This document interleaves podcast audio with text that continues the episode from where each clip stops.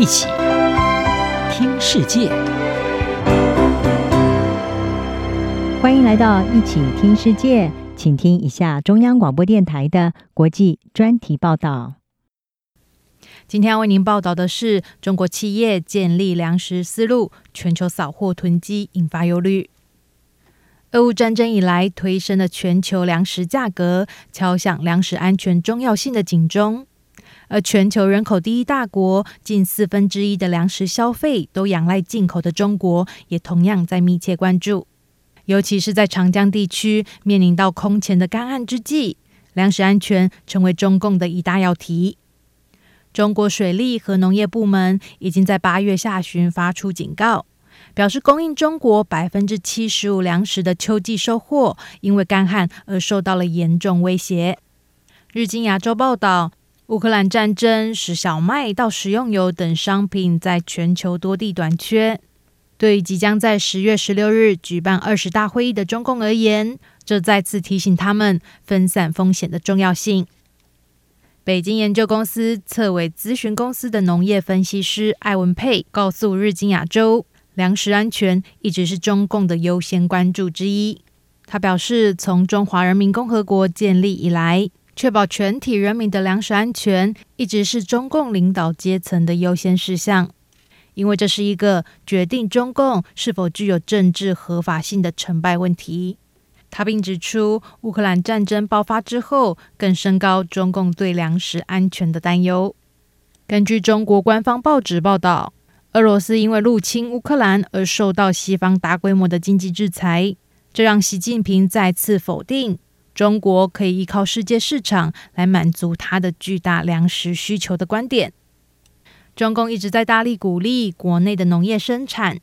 不过在现实上，专家指出，中国在城市化加速发展之下，农耕地已经大幅减少，想要只靠国内生产达成粮食安全的目标非常困难。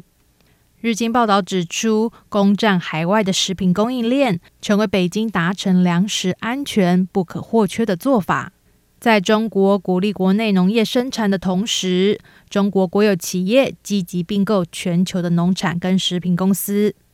这让中国得以将全球农业核心区域的食品，透过这些中期并购的企业送到国内，就像是建立起一条粮食丝路。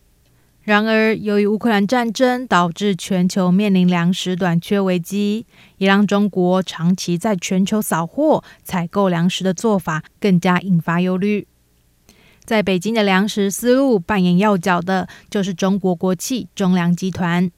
自二零一四年以来，该公司在全球收购多家的粮食公司，包括乌克兰的食品加工业。中粮集团在协助中国在全球建立它的食品供应链上发挥了关键角色。中粮透过收购全球农企进入当地的市场，并在粮食生产核心区域建立仓储和运输网络，把商品从巴西和乌克兰等地运往中国。中粮尤其积极在拉丁美洲插旗，让中国成为阿根廷第一大粮食和食用油出口国，以及巴西大豆的第一大出口国。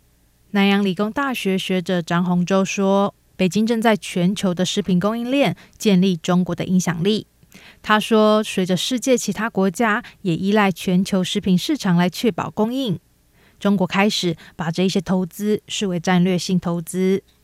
不过，中国攻占全球的食品供应链正在敲响政治警钟。在美国，今年八月，一家中国企业的美国子公司在北达科他州收购了约一百二十公顷的农田，规划修建玉米加工厂。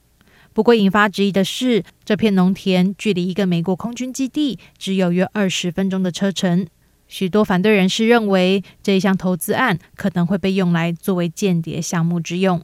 在另外一方面，中国囤积全球粮食供应的做法将给其他国家带来麻烦。最直接的就是加剧短缺，并扭曲了价格。美国农业部估计，到二零二三年，拥有世界百分之二十人口的中国将会拥有全球超过一半以上的玉米和小麦。日本东京自然资源研究所所长柴田明夫向日经亚洲表示，中国囤积粮食是价格上涨的原因之一。中国继续持有全球粮食库存的一半以上，这一点没有改变。在短期之内，中国会继续在国外投资农业，以增加全球的产量。专家指出，这样的策略符合中国的利益。然而，北京的囤积策略也将持续受到质疑。以上专题由央广编译，张雅涵撰稿播报。谢谢收听。